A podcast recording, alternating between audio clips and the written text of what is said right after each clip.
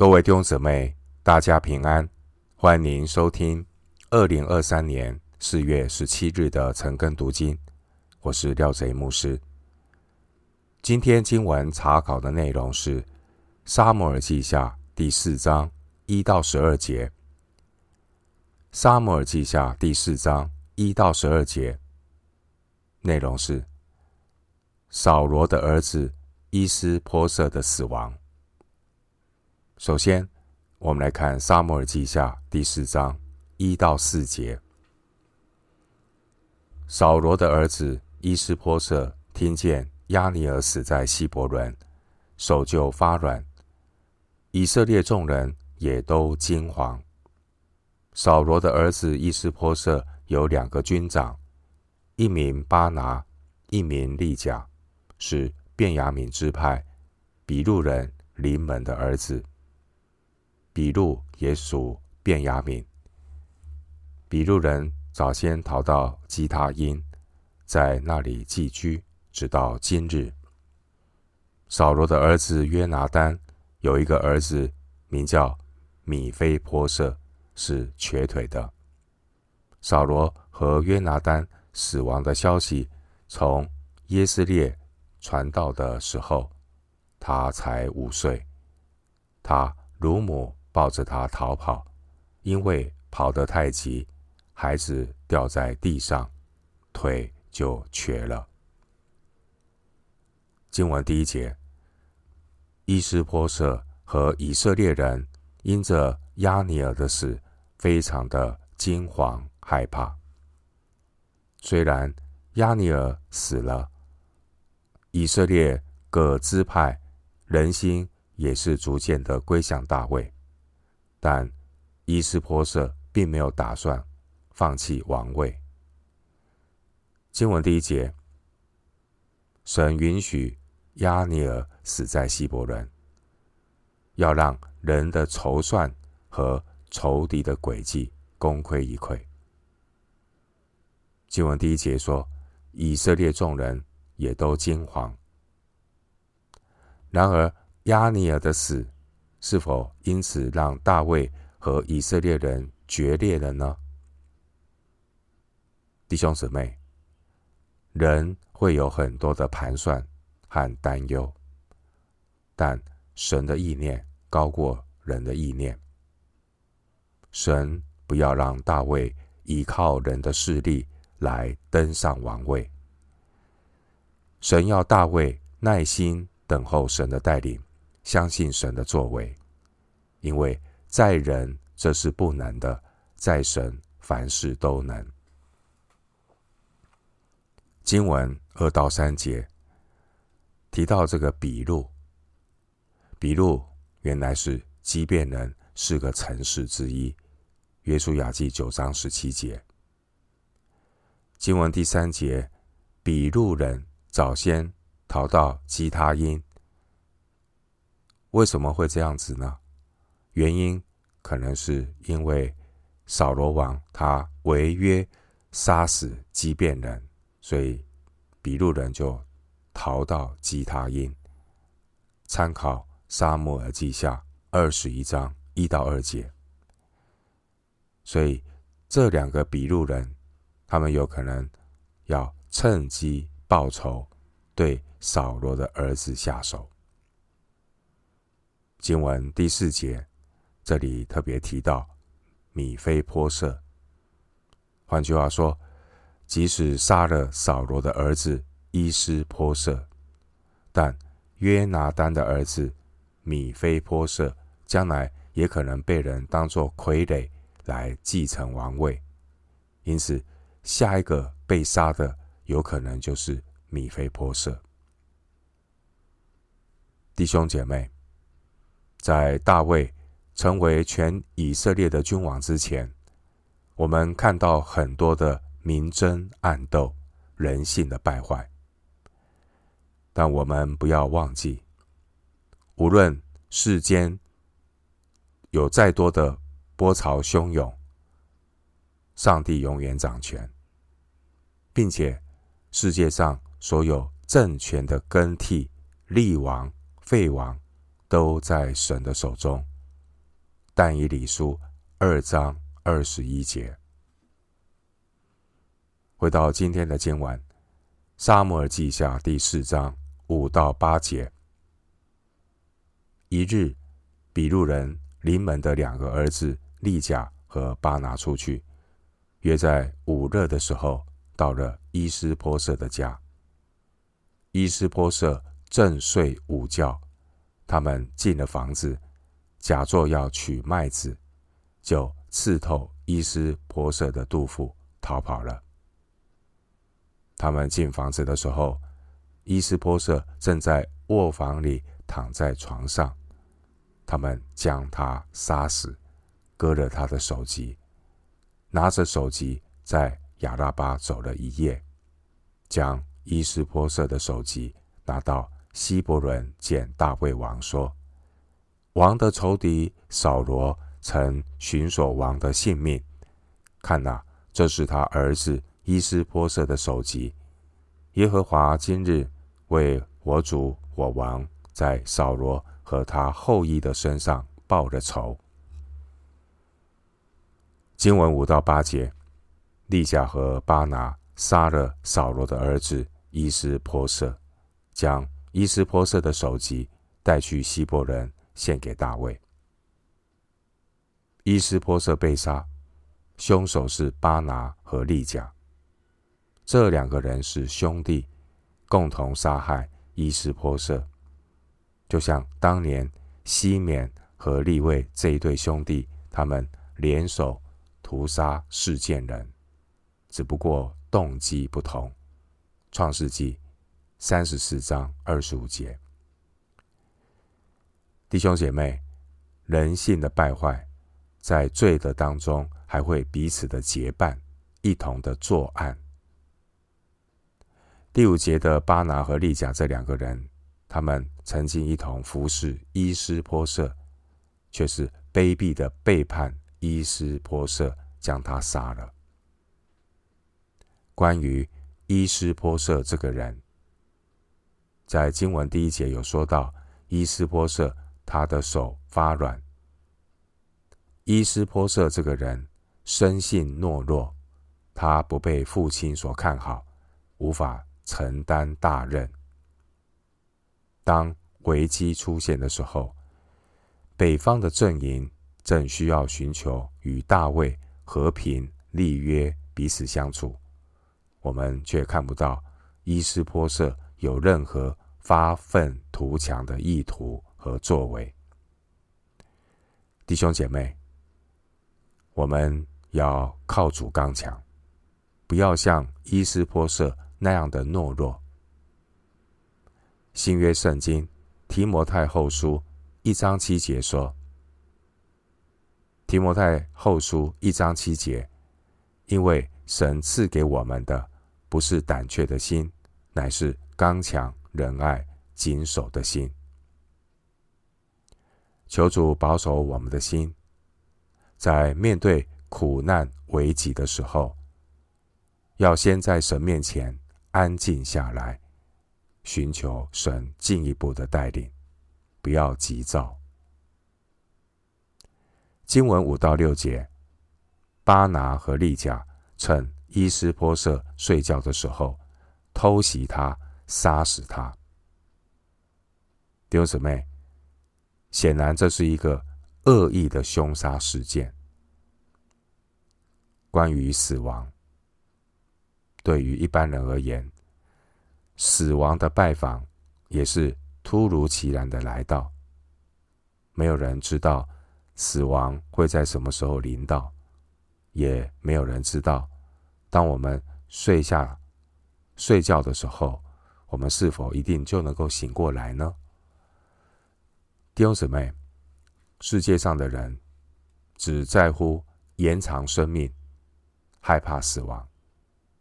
属神的儿女有不一样的盼望，因为生死在神的手中。基督徒的人生观就是敬畏神、尽本分、交托主、荣耀神、靠主喜乐。基督徒的人生观就是敬畏神、尽本分、交托主、荣耀神、靠主喜乐。弟兄姐妹，我们不知道明天将如何，但神掌管明天。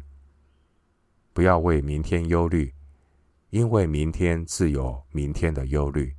一天的难处，一天当就够了。马太福音六章三十四节。回到今天的经文五到七节，伊施波设的这两个手下，本来是应该要保护他的性命，然而现在却夺走了他的性命。经文第八节，利甲和巴拿这两个凶手，他们带着伊斯波设的首级，向大卫炫耀他们的罪行。经文第八节，这两个凶手说：“看哪，这是他儿子伊斯波设的首级。耶和华今日。”为我主我王在扫罗和他后裔的身上报了仇。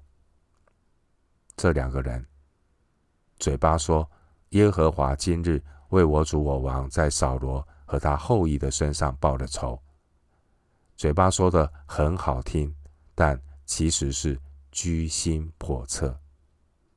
这两个人不过是情势所逼，见风转舵的来投靠大卫。他们所看重的，其实只是他们自己的利益。这两个人，利甲和巴拿，他们只是想在大卫面前邀功，得到大卫的赏识。他们甜言蜜语的表现出对大卫的热忱，但其实是心怀鬼胎。在列王记下第十章。列王记下第十章二十九节，还有三十一节记载，有一个人名叫耶户，他就是这样的人。表面上对万军之耶和华很热心，但他内心所看重的却是自己的野心。今天的经文第五节提到午热的时候，在中东一带，中午时间是最炎热的时间。人们常常会休息或睡午觉。第六节的取麦子，可能是从粮库当中取一些军粮。经文第七节的亚拉巴，这是指约旦河谷到死海的旷野地带，从马哈念到希伯伦有将近一百公里的距离。因此呢，利甲和巴拿他们从中午开始不停的。在亚拉巴走了一夜，第七节，大约在第二天的上午到达希伯仑，表示呢，他们向大卫邀功求赏的心非常的迫切。弟兄姐妹，我们要留意，倚靠人的血气来替天行道，用属灵的外表来掩盖里面肉体的邪情私欲。正如同利甲和巴拿这两个凶手，他们合理化自己的恶行，声称他们谋杀啊伊斯波设是替天行道。第八节，他们甚至这样说：“耶和华今日为我主我王在扫罗和他后裔身上报了仇。”弟兄姐妹，我们读到撒母耳记。所出现的一些人物，看到这些人物的人性，包括亚尼尔，包括利甲和巴拿，这些人对大卫而言都要非常的谨慎。大卫必须要谨慎的面对这些因着个人利益想要来靠近大卫的人，这些背叛扫罗家族的人。他们来投靠大卫，不知道说哪一天他们也可以去背叛大卫，又去投靠别人。一个不忠心的人，他必然是一个见风转舵的墙头草。弟兄姐妹，我们看到大卫登基做以色列王的过程，充满了许多的波折和试探。那我们知道，神拣选大卫成为以色列的君王，这是毋庸置疑的。然而，过程很重要。在这过程中，大卫要学习，不是依靠人的势力来登上君王的宝座，免得大卫呢被人的利益绑架。我们要留意，众人以为美的事，要留心去做，并且要凡事查验。提醒大家。基督徒不能够为达目的不择手段。回到今天的经文，《撒母耳记下》四章九到十二节，大卫对比路人临门的儿子利甲和他兄弟巴拿说：“我指着救我性命、脱离一切苦难、永生的耶和华起誓。从前有人报告我说，扫罗死了。”他自以为报好消息，我就拿住他，将他杀在洗格拉，这就做了他报消息的赏赐。何况恶人将一人杀在他的床上，我岂不向你们讨留他血的罪，从世上除灭你们呢？于是大卫吩咐少年人将他们杀了，砍断他们的手脚。挂在希伯伦的池旁，却将伊施波设的首级葬在希伯伦亚尼尔的坟墓里。经文九到十二节记载，大卫杀了这两个谋杀伊施波设的凶手利甲和巴拿，并且埋葬伊施波设。大卫对这两个凶手给予严惩，将他们处死。两个杀人的凶手，他们向大卫邀功，他们向大卫邀功，结果就成为他们犯罪的证据。经文十一节，大卫说：“何况恶人将一人杀在他的床上，我岂不向你们讨流他血的罪，从世上除灭你们呢？”扫罗的儿子伊施波设，他并没有对巴拿和利甲有任何的恶意，伊施波设也没有亏待他们。至于伊施波设，他不放弃王位，没有臣服大卫，大卫并不以为意。一方面，神有神的时间表，大卫不必着急，因为一切都在神的手中。另一方面，伊斯波瑟这个人生性懦弱，他受到亚尼尔的控制，成为傀儡。伊斯波瑟这个人并不是一个有雄心壮志的人。伊斯波瑟他太过天真，误判形势，他还自我感觉良好，以为自己可以继承扫罗的王位，而这样的一个人，早晚。会被百姓唾弃。弟兄姐妹，我们从大卫对伊施波设的宽容，看到大卫这个人，他会因为人的处境，他会做一些不同的处置。伊施波设，他是一个被蒙蔽的人，他是一个被控制的傀儡，因此呢，大卫。不和他一般见识，一切都在神的手中。而真正的恶人，大卫会去处置他。真正的恶人是那两个凶手巴拿和利甲，他们把一个无法反抗的伊斯波设杀在床上，杀在他的家中，这是非常可憎的罪恶。因此呢，大卫命令。致使巴拿和利甲，表明他对这件事情的愤怒。弟兄姊妹，神有神审判的时间表。沙漠记上二十五章三十八到三十九节记载，当年神击打拿巴，神为大卫伸冤。神的审判有时间表。今天的经文，我们看到两个恶人利甲和巴拿，他们呢凭起意击杀，他们暗杀这位伊施波设，结果呢是被大卫处死。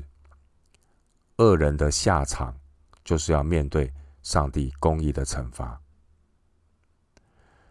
另外一方面，我们要留意啊，留意这个假借替天行道之名行作恶犯罪之时的恶人。我们求主保守我们脱离这样的恶者。这两个恶人巴拿和利甲。他们以为大卫和会和他们一样体贴肉体，凭己意行事，但他们把大卫看错了。大卫不是这样的人。弟兄姐妹，这世界上凡是喜欢炫耀武力、倚靠势力，甚至为了取胜不惜流血杀害无辜的人，这些都是神所厌恶的。弟兄姊妹，我们所信靠的救主耶稣基督，他是圣洁公义的全能者。